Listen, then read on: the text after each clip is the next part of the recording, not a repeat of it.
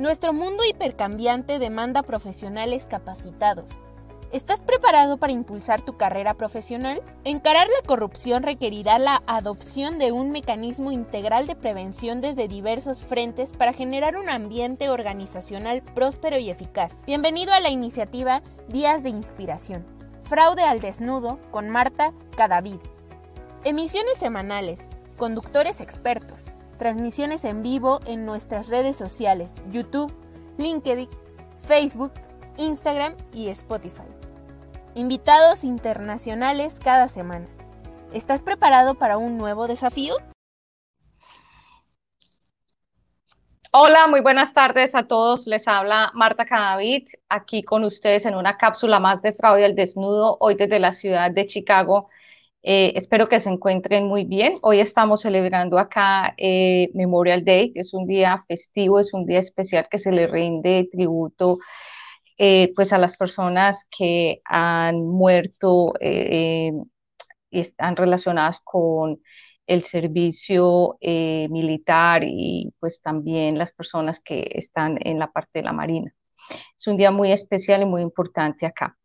Hoy vamos a hablar de lo que la pandemia se llevó eh, me inspiró muchísimo el libro de lo que el viento se, perdón, la película, y eh, me parece súper importante que hablemos de estos temas porque mm, se ha hablado mucho de COVID y seguimos hablando de COVID. Yo, creo que esto nos va a durar muchísimo tiempo, pero ya que digamos que en muchas compañías se ha venido eh, balanceando, se ha venido equilibrando, hemos estado ya como aprendiendo como a trabajar de una manera diferente.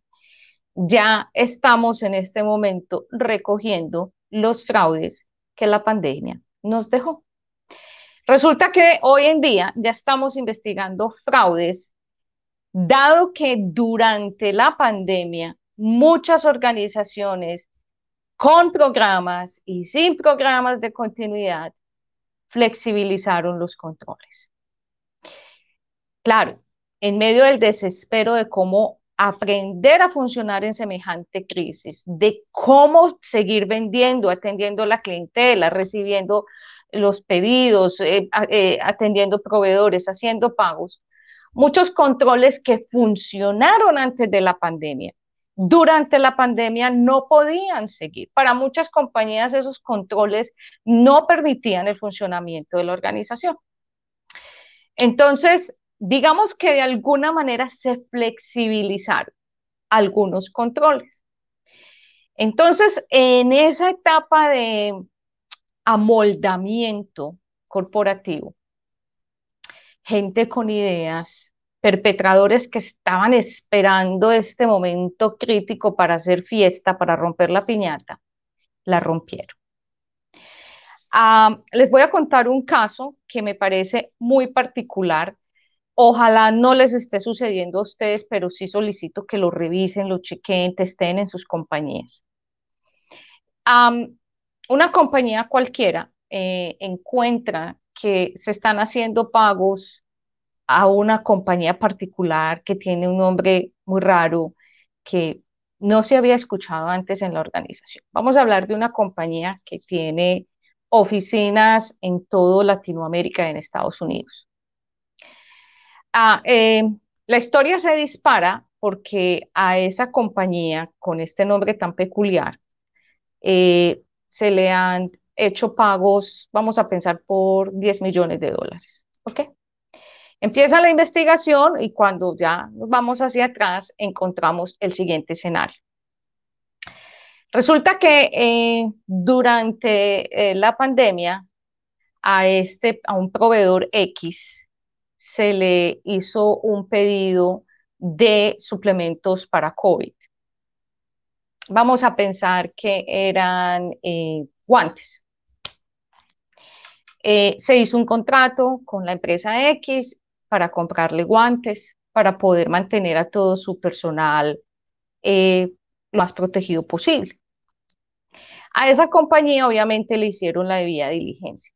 El departamento de debida diligencia hizo su proceso, la compañía pasó sin ningún problema, las dos empresas, cliente y proveedor, firmaron un contrato y empezado eh, la empresa X a vender guantes a la empresa Pepita Pérez. ¿Ok? En todo este proceso, un día cualquiera, el CEO de la compañía X, la de los guantes, llama a la persona que lo atiende a él como proveedor y le dice, Margarita, a partir de ahora, eh, vamos, ya no te va a llegar la factura a nombre de la empresa X, la de los guantes, te va a llevar, te va a llegar, la, la factura va a estar a nombre de otra compañía. Pero no te asustes, los precios no van a cambiar, la calidad del producto no va a cambiar, simplemente que te va a llegar una factura, en vez de ser una factura amarilla, te va a llegar una factura azul a nombre de otra compañía. La cosa se quedó así. Y sí, empezaron la niña en compras o quien haya estado en compras, pues dijo, bueno, mm, aquí no hay necesidad de hacer ninguna debida diligencia, aquí tengo yo un correo, más que una llamada, fue un correo electrónico donde se solicitó el cambio, donde se informó el cambio. Y la persona en compras dijo, pues es que aquí no, hay nada más que hacer, esto no, no tiene ningún problema. Eh, yo lo único que voy a hacer es que la, la segunda compañía la voy a registrar como proveedor y vio, y siguió, y la señora siguió recibiendo los guantes al mismo precio, o sea, eso no cambió para la organización. Y pues otra factura diferente, o sea, ¿ok? Ah, resulta que uno dice, bueno, pero es que ahí no pues como problema. Eh, al final del día los guantes son los mismos, los precios son iguales. Eh, quien, el cliente, donde se inició la investigación, pues no va a tener ningún problema porque pues está pagando lo mismo. Entonces, cuando eh, empiezan ahora en este momento a recogerse estos, estos problemas, cuando empieza a brotar estos, estos problemas purulentos porque esto es parte de, un, de una cadena de corrupción, es parte de un problema que tienen en compras, es parte de un problema grave de, de que no se hizo ni siquiera eh, un, un ajuste en el contrato, nada empezamos a ver todas las carencias de controles. Entonces, la primera pregunta que hacemos es, ¿y por qué, por ejemplo, no se le hizo debida diligencia a la segunda compañía? Ah, porque se consideró en su momento que como no, e, el mismo CEO mandó un correo solicitando el cambio, no se necesitaba. Eh, y por qué entonces también no se registró, cuando se registró la cuenta para el pago, porque entonces ya el pago se le está haciendo a la segunda compañía. ¿Ustedes hicieron alguna pregunta acerca del cambio de la, de la cuenta? Ah, no, tampoco, porque no vimos procedente. Y al final de todas las preguntas para proceder, pues se llega a la conclusión y es que, ¿sabe qué, Marta? Es que en esa época era muy difícil trabajar, muy difícil. Em, casi que, que no habían sistemas, casi que todo era intuitivo, casi que todo el mundo tomaba su propia decisión de la mejor manera. Y aquí vemos que existe la mejor de las intenciones hacia adentro de la compañía, o sea, que la persona que haya tomado la decisión a través de un correo electrónico, de una conversación con el CEO, uno dice, listo, no hubo esa intención, todavía no se puede esclarecer si hubo esa intención de cometer fraude, pero quedan las preguntas hacia afuera de por qué un CEO llama o escribe a solicitar este cambio. Yendo un poco más allá, hay una, hay también una historia atrás de esa compañía. Y esto es lo fascinante del problema. Y es que cuando se analiza la, la, pregunta, perdón, la empresa a la cual ya se le están haciendo los pagos, o sea, la segunda compañía, que de hecho tiene un nombre súper extraño, que nada tiene que ver con la, una empresa de guantes o de plásticos o nada de este tema. Ah, parece más una empresa de alimentos. Decimos, ¿ves qué tan particular? Vamos más allá. Y aquí viene un tema que ya muchos de ustedes lo conocen y son las famosas empresas pantalla, empresas de papel o los shell companies. Y uno dice, ve, es que utilizaron una compañía que nada tiene que ver con guantes, nada tiene que ver con eh, implementos de aseo o de salud o para COVID, sino una compañía enlatada. Yo ese término lo escuché creo que el año pasado o el año antepasado, cuando uno de nuestros colegas de Centroamérica estaba hablando del tema del lavado de dinero en el sector bancario. Y me pareció fenomenal ese, ese término porque nunca nos lo habían explicado. O al menos dice, ve, sí, hay, hay, hay, hay perpetradores, grupos criminales que utilizan cierto tipo de compañías, pero ya hablar de empresas enlatadas, pues tiene otro, otro nombre. Resulta que una empresa enlatada, ok, entonces vámonos para la debida diligencia. Claro, uno en la debida diligencia, acuérdense que la debida diligencia es encontrar lo que no me gusta del otro con lo que yo puedo vivir. Es así de simple y es un proceso de investigación. Nunca nos vayan a decir que, es que la debida diligencia es pasar por listas, olvídelo. Resulta que cuando se hace la debida diligencia, uno de, las, de tantos parámetros que hay que seguir es la compañía, cuánto lleva de creada, dónde fue creada y para eso se piden estados financieros e incluso muchas organizaciones, dependiendo el tipo de empresas, también piden los, los pagos de impuestos, las declaraciones de impuestos. Entonces, como los perpetradores ya grandes, la gente que ya conoce muy bien cómo cometer sus crímenes, cómo meterse en las empresas y cometer fraude, incluso fraude de cuello blanco, Saben que una empresa que fue recién creada, o sea, por ejemplo, empezó hace, se, creó en enero y hoy en día está licitando para construir una carretera, eh, eso no le va a dar los puntos suficientes para ganar. Entonces, lo que están haciendo hoy en día es que esos perpetradores, esas mafias, porque son mafiosos, buscan empresas que están dormidas, empresas pequeñas que están inactivas. Entonces se compran una base de datos en las cámaras de comercio, donde se las vendan, porque también pagan para eso. Acuérdense que para esto también hay que, tener los ojos abiertos en el tema de corrupción. Entonces, ¿qué hacen? Toman esas, esas, esas empresas, les dan un listado, no sé, de 50, 100 empresas del país y empiezan a buscar quiénes son los propietarios, porque esas empresas no han pagado impuestos, no, han, eh, por ejemplo, actualizado el tema de la Cámara de Comercio. Esas empresas están ahí, se crearon hace siete, ocho años y pues nadie más las volvió a tocar, además están vacías. Pero el, el, registro de Cámara de Comercio y el registro los, de, de, la creación de la compañía, dependiendo del país, dice que la compañía fue creada hace ocho años. Entonces ya eso le da un parte de tranquilidad al perpetrador. ¿Ok? Para que tengan mucho cuidado en sus debidas diligencias también. Ojalá ya lo estén chequeando.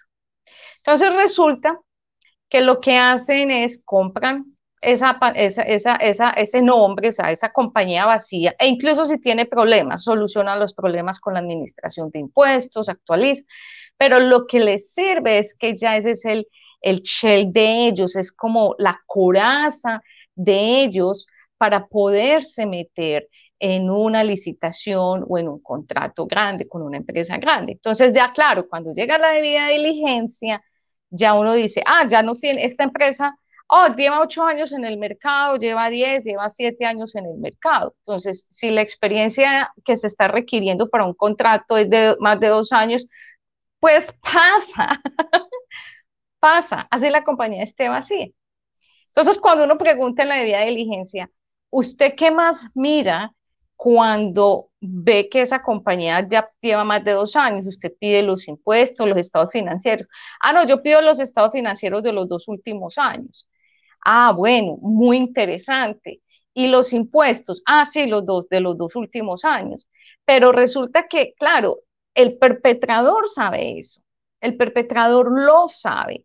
Entonces, todo lo arregla en esos dos últimos años. Entonces, todo lo que tenía que hacer lo hizo en esos dos últimos años. Más, lo pudo haber hecho el año pasado y no se dieron cuenta. Porque en el problema de la vía de diligencia es que hay que, en ese tipo de situaciones hay que ir un poco más atrás y hay que indagar más, mucho más. Por ejemplo, si un cambio en, en la Cámara de Comercio, me estoy acordando ahora, de dueños, eh, cambios, por ejemplo, estatutarios, entonces hay que ir más allá. Entonces, el, el, llamado de atención hoy es pellizquémonos porque todo esto que la pandemia se llevó, que son los controles internos, hoy los estamos, hoy lo estamos viendo. Ahora, ¿qué tenemos que hacer? Si son empresas hoy en día, entonces, mañana, esta semana, las personas que trabajan en este tema, en el área de vía diligencia, de compras, incluso de clientes, empiecen a buscar esos clientes y esos terceros que fueron creados durante la pandemia. Y si en su empresa también la pandemia se llevó los controles internos, o bueno, no se los llevó, los flexibilizaron. Entonces lo mejor es empezar a buscar esos terceros que se eh, crearon durante la pandemia y determinar si en la flexibilización de los controles hubo algo que para esos terceros cambió.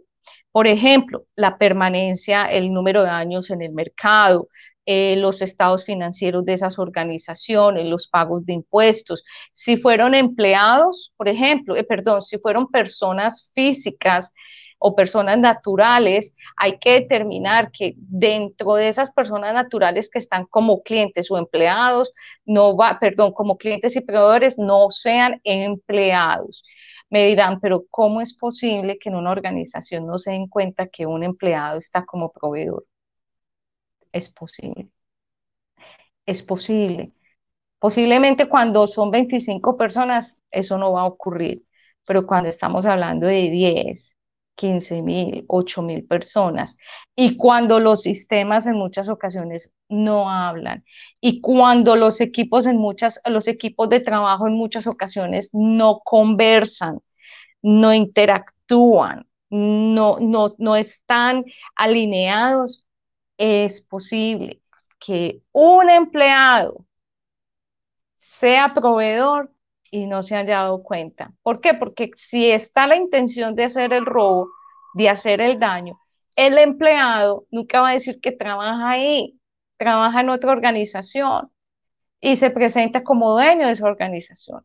Y lo hemos visto. Nosotros ya hemos tenido casos donde empleados se han registrado como proveedores en empresas que son muy grandes y que hacen de las suyas. Entonces, hay que tener cuidado con esto. En los pagos, si se dieron cuenta que se le estaba pagando la empresa de guantes y hoy le están pagando una compañía los mismos guantes, pero a nombre de otra empresa, asegúrese muy bien que exista la sesión de un contrato que se está haciendo correctamente. Mm, a mí me preguntaban, ¿por qué puede haber un fraude ahí? Es muy simple. Una de las formas de defraudar el Estado es a través de la subfacturación con otra compañía. Entonces, muy posiblemente lo que yo veo es que la empresa de guantes está registrando el inventario al costo o menos del costo, le está vendiendo a la otra organización y esa organización simplemente ahí se está registrando toda la utilidad y esa organización le vende pues a este señor, a este, a este cliente que es donde iniciamos la investigación. Entonces, puede que para el lado de nosotros, o sea, para este lado, no veamos un fraude de, lleno porque a la larga nosotros seguimos pagando lo mismo y recibimos los mismos guantes con la misma utilidad. O sea, en cuanto a, al término de costos, seguimos, no hay problema, hay una paridad, pero por fuera se ve que están haciendo una jugada como la hizo Bernard Madoff, que tenía dos compañías, o sea, compañías paralelas como la hizo Enron, que en una registraban las pérdidas en otro registraban las utilidades. Entonces, lo que sucede, si eso es uno de los casos, es que la compañía que compra los guantes se, se vuelve un vehículo de ejecución del fraude, un articulador del fraude. Y eso es muy grave, ¿ok? Porque a la larga, quien está tratando de hacer esa jugada o quien la hizo, que no estamos hablando de dos pesos, Estamos hablando de mucho dinero, pues claro, fue desviar esos recursos, desviar esos pagos y con esto, pues puede ser que esté haciendo una, causando una pérdida en un lado y registrando la utilidad. Ahora, no sabemos si el CEO, que fue el que mandó el correo para decir, ok, eh, ya no a, te voy a seguir vendiendo los guantes, pero a nombre de esta empresa más pequeñita. No sabemos si esa empresa, es parte de la investigación, pertenece al señor, ok, entonces podría uno pensar que él mismo se está facturando en esta empresa y se está él generando una utilidad, lo cual también es fraude, o es una jugada maestra de la organización. Ya sería fraude cuello blanco para poder, pues, eh, mm, causar pérdidas en un lado y dejar las utilidades en el otro. Entonces, eh, ahí vamos, pero quiero, mm, quería contarles este caso para que entonces tengan pendiente en debida diligencia, tengan, lo hagan también en, en, el tema de tesorería y de pagos, chequen eh, en la sesión de contratos, porque eso puede ocurrir. una persona puede decir, listo, ya no, no vamos a vender los guantes directamente, se los vamos, vamos a ceder el contrato a otra persona. Pues tiene que haber una sesión del contrato también. Entonces, en esos términos, quiero que ustedes eh, hagan esa mm, revisión lo antes posible, revisen el año pasado, lo que llevan de este año, para que pues no se vayan a llevar sorpresas, ¿ok? Eh, vamos a mirar quién está por acá.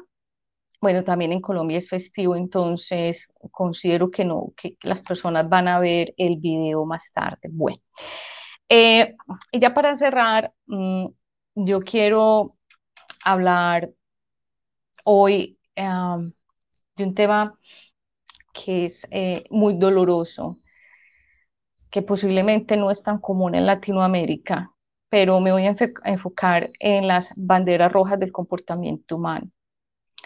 Eh, en NF, mm, nosotros llevamos esta misión de enfocarnos mucho en el comportamiento y pues obviamente en la analítica, en la inteligencia artificial, en la semántica.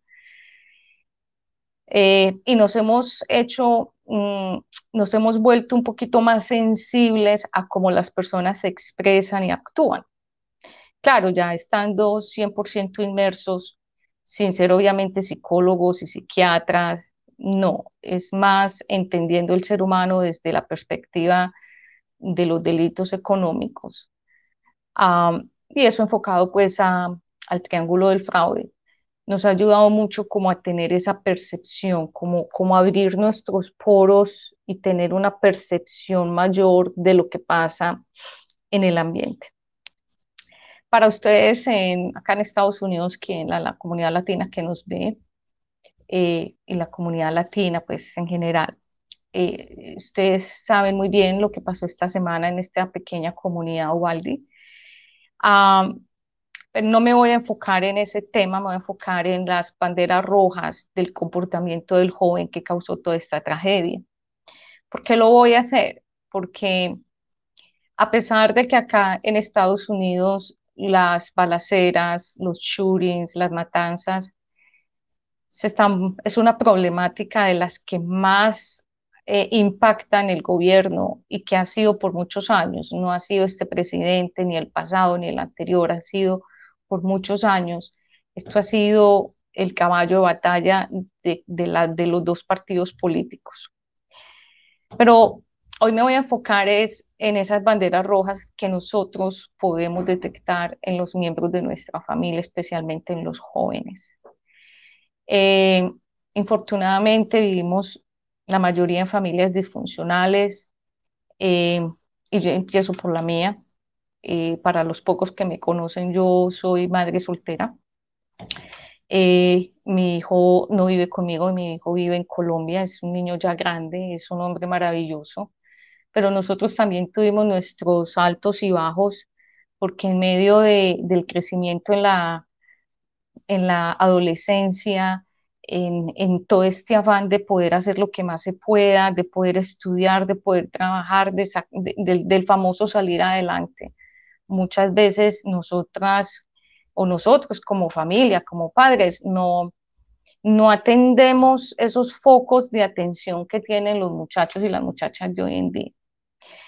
Ah, hago un llamado reflectivo para que ustedes reflexionen y lo hagamos en general y es entender cómo esas banderas rojas que tienen nuestros hijos, nuestros sobrinos, todas las personas que están a nuestro alrededor, que no sabemos qué, cosas les está cruzando por la mente.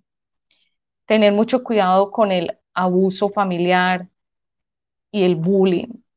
Infortunadamente, este caso, como yo lo veo, es un cúmulo de acciones que desde pequeño esta persona recibió y no fueron atendidas. Eh, igual hace como dos o tres semanas, posiblemente un mes, eh, una noticia súper trágica también acá en otra ciudad muy pequeña donde un niño ya cansado del bullying intentó suicidarse, no lo logró y pues finalmente su cuerpo no resistió la batalla y murió.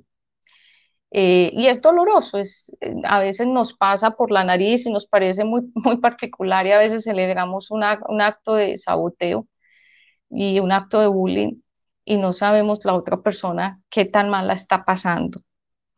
Así que chequemos los ausentismos, los cambios de comportamiento de las personas que viven con nosotros, eh, los comentarios sueltos. Este tema de la semántica, la verbalización, es muy importante, no solamente para el tema de fraude y de corrupción y todo esto, comportamientos antiéticos en las organizaciones, no.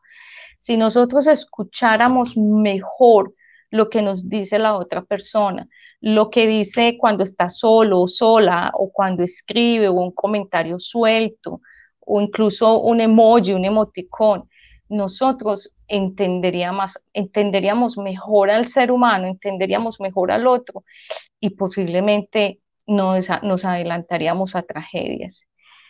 Eh, igual cuando las personas solicitan cosas que no son comunes o que no son tradicionales o que se salen como de todo el marco de la casa, de la familia. O sea, que un niño o una niña hoy, por ejemplo, en una casa donde no hay eh, armas, diga si me pueden regalar un arma para el día del cumpleaños, un ejemplo.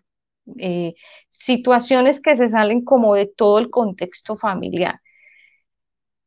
Entonces, todas estas son banderas rojas que yo hoy simplemente les suplico que las tengamos presentes, que no las pasemos por alto y que busquemos ayuda, que inmediatamente escuchemos algo, hablemos con esa, ese adolescente. Ah, que es que es muy rebelde, que no le gusta hablar, que se mantiene encerrado o encerrada, que solamente está con audífonos.